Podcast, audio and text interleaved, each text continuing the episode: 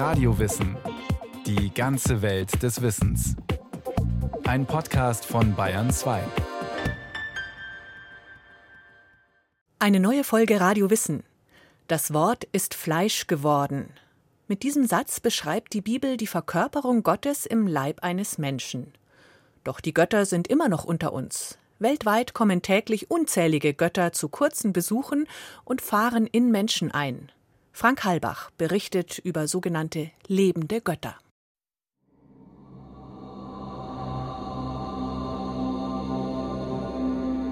Im Anfang war das Wort, und das Wort war bei Gott, und das Wort war Gott, und das Wort ist Fleisch geworden und hat unter uns gewohnt. Mit diesen Worten erzählt das Evangelium des Johannes von einem einmaligen Ereignis. Gott wird zum Menschen.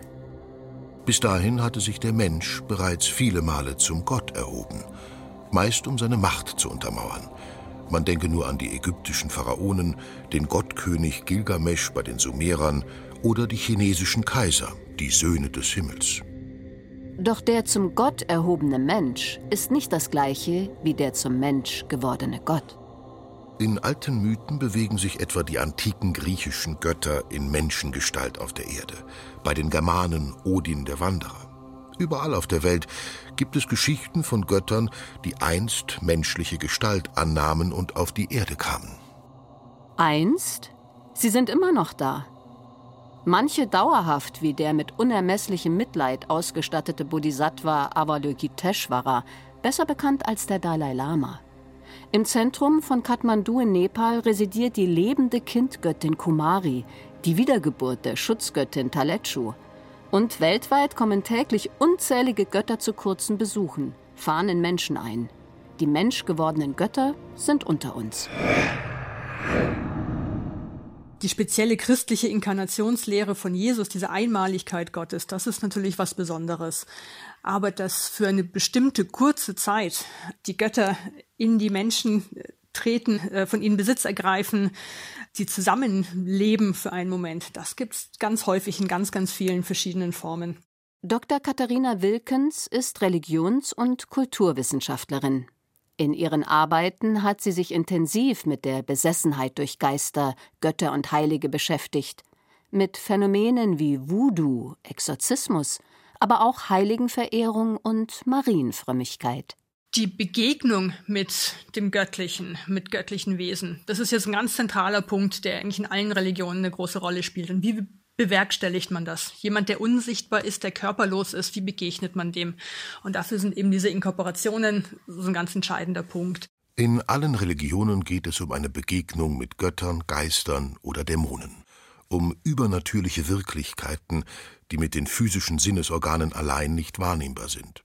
Religionen erschaffen Welten jenseits dieser Welt. Und deshalb fordert jede Religion von ihren Gläubigen von Anfang an Vorstellungskraft. Imagination. Diese Vorstellungen werden geteilt. Sie werden zu Weltbildern, Werten. Was ist gut? Was ist böse? Diese Imaginationen hinterlassen ihre Abdrücke im kulturellen Gedächtnis, zum Beispiel in der Kunst.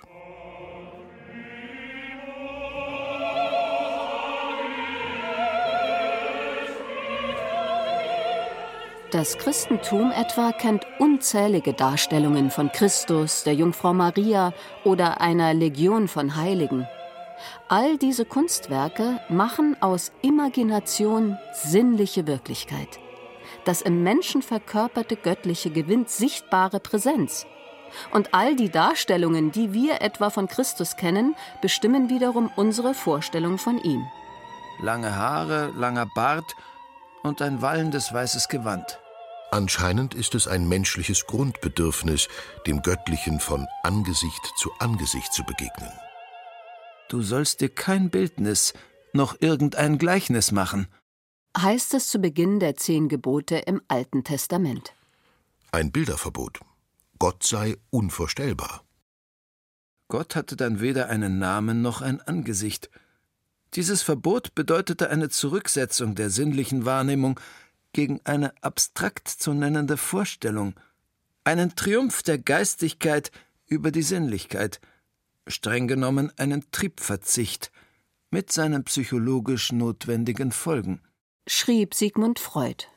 Mit Jesus Christus jedoch erhält Gott das Antlitz eines Menschen, ein Gott, dem man in die Augen schauen kann. Ein Mensch wie du und ich? Jesus, der Menschensohn, wurde zum Gegenstand endloser theologischer Dispute. Wie wichtig es den Christen allerdings war, dass Jesus als Mensch unter uns gelebt hatte, dazu genügt ein oberflächlicher Blick auf die zahllosen Reliquien, etwa Splitter vom Kreuz Christi. Sie alle sollen die tatsächliche Inkorporierung Christi als Mensch belegen. Der Menschensohn macht den Evangelien zufolge nicht weniger als das Alte Testament durch das Neue abzulösen. Dabei spricht Jesus als Mensch direkt zu den Menschen. Mehr noch, er beantwortet Fragen. Darin liegt die besondere Qualität eines als Mensch manifestierten Gottes. Was für diesen Moment der der Inkorporation, des gemeinsamen Daseins, der Präsenz so wichtig ist, wo die Götter eben lebendig da sind, ist der Moment der Begegnung und der Kommunikation. Also, dass die Götter im Reich der Menschen sind, dass man mit ihnen reden kann, dass man Probleme, die man hat, direkt austauschen kann konkrete Fragen und Antworten, also Fragen stellen kann, Antworten bekommt. Also anders als im Gebet oder sowas, wo man zwar mit Gott spricht, aber keine Antwort bekommt. Katharina Wilkens bezieht sich in dieser Aussage auf eine ganz spezielle Inkorporation von Göttern. Die Spirit Possession durch mediumistischen Tanz. Ein Gott oder Geist ergreift von einem Menschen vorübergehend Besitz, ermöglicht durch Trance, die im Tanz erzeugt wird.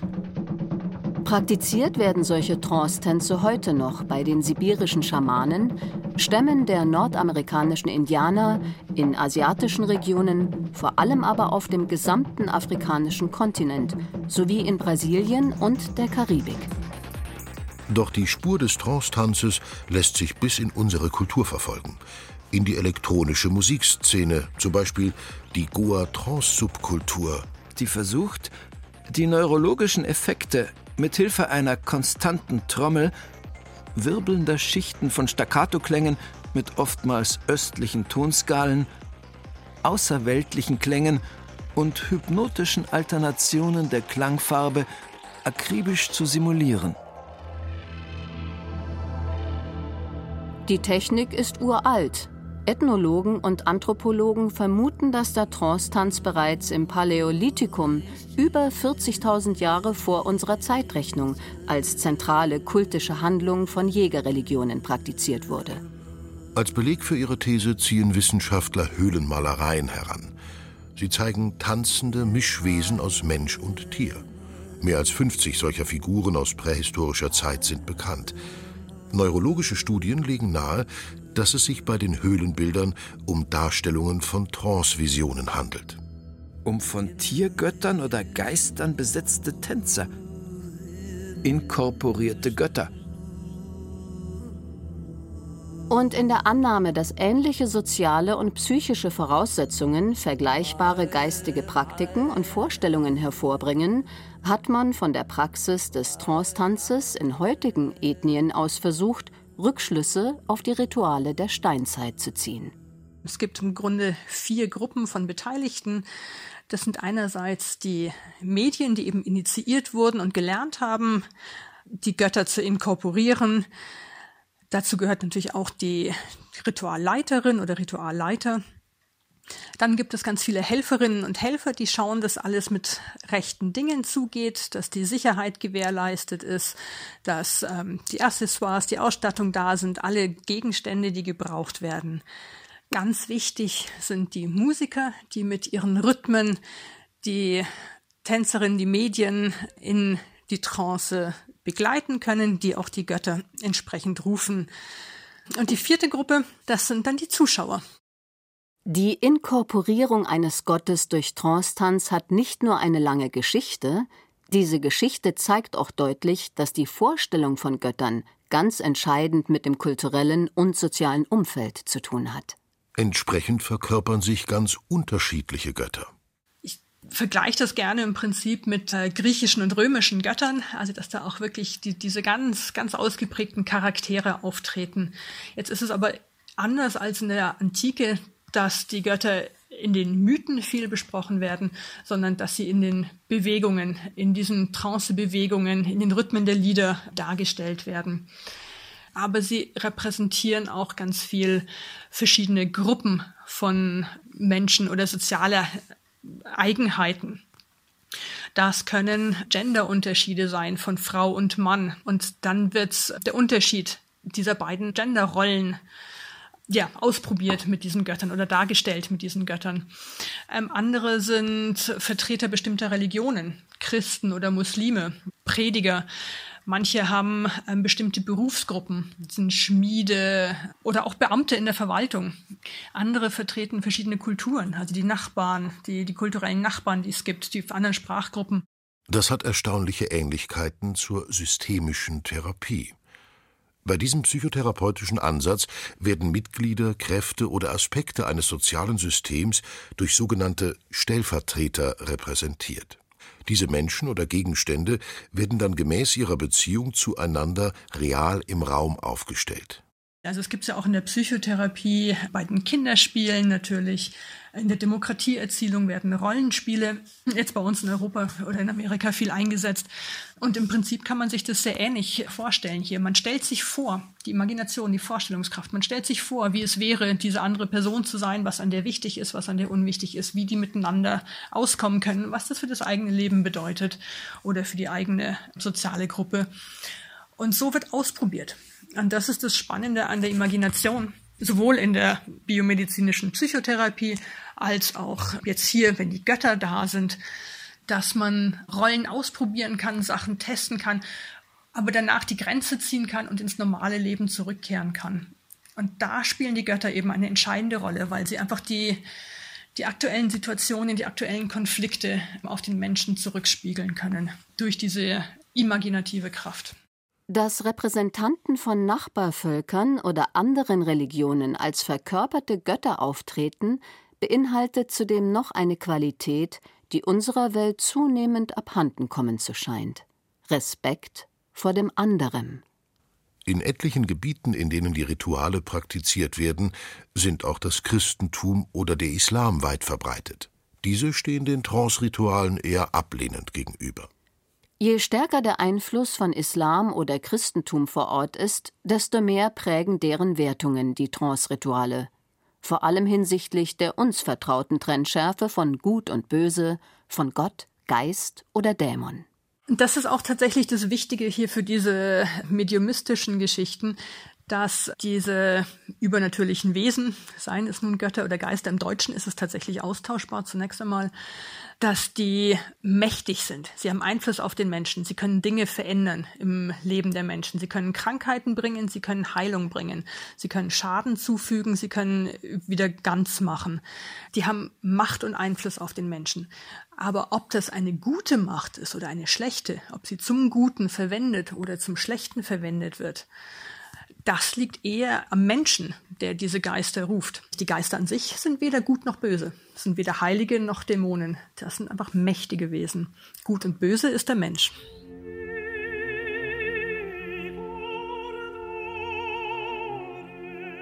Gut und böse Produkte von Religionen? Nur Vorstellungen, abhängig von unseren jeweiligen sozialen und kulturellen Werten? Das Christentum ist seit seinen ersten schriftlichen Zeugnissen den Paulusbriefen, entstanden etwa ab 50 nach Christus, geprägt von der griechischen Philosophie. Der erste christliche Theologe Paulus von Tarsus, ein griechisch gebildeter Jude, baute hier das Fundament, um die Vorstellung des zornigen, strafenden Gottes aus dem Alten Testament durch das Gute, Wahre und Schöne der platonischen Philosophie abzulösen. Was gut ist, muss schön sein. Christus ist es daher sogar noch im Leiden. Seine Mutter Maria ist der Inbegriff weiblicher Anmut. Was böse ist, muss hässlich sein. Der Satan, die Dämonen, die Hölle. Doch schon ein Blick etwa in die Götterwelt des Hinduismus zeigt, dass Schönheit des Guten nicht zwangsläufig eine Eigenschaft bei der Verkörperung von Göttern ist. Hier gibt es zum Beispiel die Göttin Kali.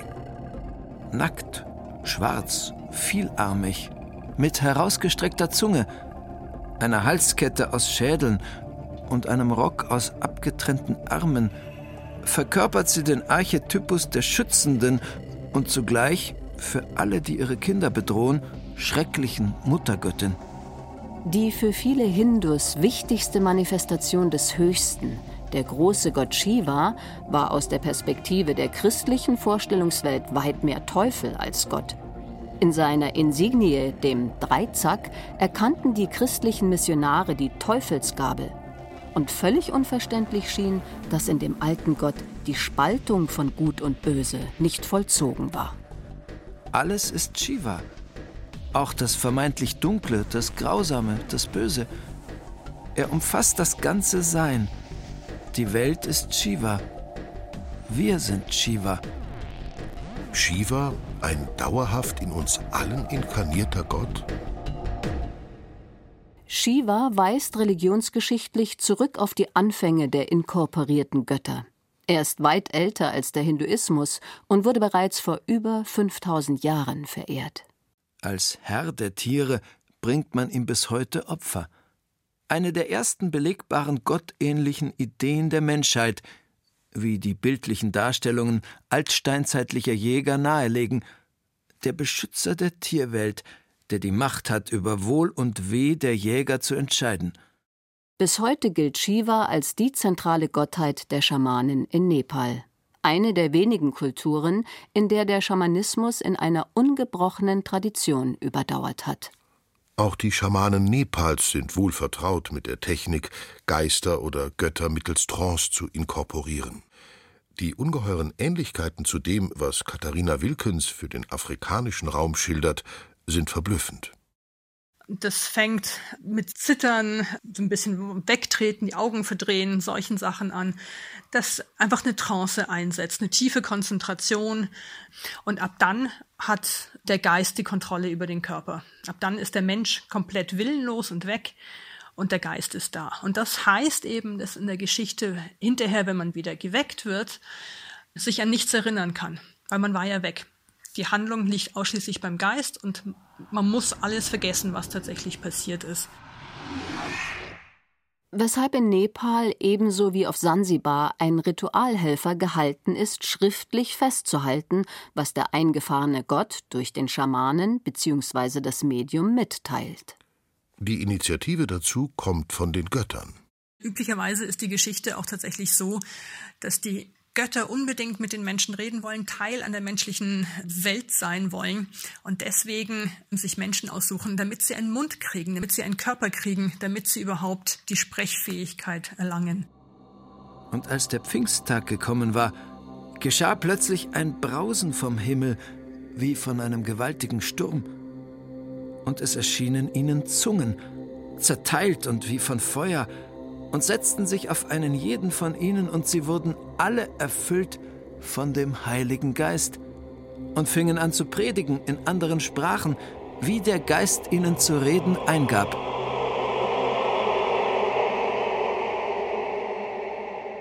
Heißt es in der Apostelgeschichte. Die Vorstellung, dass Gott von einem menschlichen Körper Besitz ergreift und durch ihn spricht, gibt es auch im Christentum. Gelebt wird sie in der Pfingstkirche, einer weltweiten christlichen Bewegung, der zahlreiche Gemeinden angehören. Auch von der Gottesmutter Maria heißt es immer wieder, sie würde direkt mit den Menschen sprechen. In Lourdes oder in Fatima, nördlich von Lissabon. Imagination? Resultate religiöser Einbildungskraft? Massenhalluzinationen? Das wären mögliche Erklärungen für diese zeitlich begrenzten Phänomene. Dauerhafte Inkarnationen nach dem Beispiel Jesu sind im christlichen Mythos eher die Ausnahme. Anders in Asien mit seiner Inkarnationslehre. Im Hinduismus kennt man Avatara, die Manifestationen eines göttlichen Aspekts, der die Gestalt eines Menschen oder Tieres annimmt. Sie gelten nicht nur als Beschützer, sondern auch als Wandler. Sie verändern das Bewusstsein aller Wesen ganzer Zeitalter. Und auch im Buddhismus begegnet man der menschgewordenen Manifestation einer göttlichen Wesenheit durch Reinkarnation. Im tibetischen Buddhismus ereignet sich die Wiedergeburt der göttlichen Wesenheit sogar in einer linearen Abfolge, das heißt in direkt aufeinander folgenden Wiedergeburten. Das bekannteste Beispiel der Dalai Lama. Er wählt die Wiedergeburt nicht etwa, weil er gerne einen menschlichen Körper bewohnt, sondern er hat aus der Erkenntnis des eigenen Leids so Mitgefühl für das Leid anderer Wesen entwickelt, dass es sein innigster Wunsch geworden ist, diese von ihrem Leid vollständig zu erlösen. Sein Mitgefühl gilt unparteiisch für alle Lebewesen, ohne Ausnahme, mit der Tiefe einer Liebe, wie sie eine Mutter für ihr einziges liebstes Kind empfindet. Lernen vom fleischgewordenen Gott persönlich? Alles nur Imagination? Einbildung? Ob das wahr ist oder nicht, ist gar nicht die Frage, die wir hier beantworten wollen. Wir beantworten das Wie. Also wie zeigen sich die Götter, wie reagieren die Menschen, was für Vorgänge finden hier statt. Und das sind alles Formen von Wissen über die Welt, die da sind, die verarbeitet werden können, die weitergegeben werden können, die auf den Menschen einwirken, ohne dass man das sprachlich zerpflücken muss, intellektuell durchargumentieren muss. Das heißt, dass das Wissensformen sind, über Genderrollen, Begegnungen mit den Nachbarkulturen, mit anderen Religionen, die eben nicht im Dialog sprachlich ausdiskutiert werden, sondern eben in der Performance, im Körper, in der Wahrnehmung. Namaste lautet die Grußformel in Indien und vielen anderen Ländern Asiens. Dazu werden die Handflächen wie zum Gebet aneinander und in Nähe des Herzens an die Brust gelegt. Der Kopf ist leicht gebeugt. Die Übersetzung lautet, ich verbeuge mich vor dir. Oder auch, ich ehre das Göttliche in dir. Du bist Gott und ich bin Gott. Wer gehorcht wem? Wer verehrt wen? Du bist der höchste Tempel Gottes. Ich sollte eher dich verehren als irgendeinen Tempel, ein Bild oder ein Buch.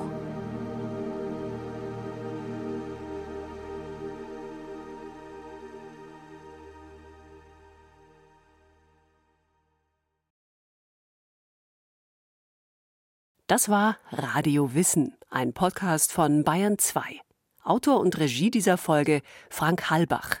Es sprachen Ditte Farrigan, Stefan Wilkening und Burkhard Dabinus. Technik Michael Krogmann, Redaktion Bernhard Kastner.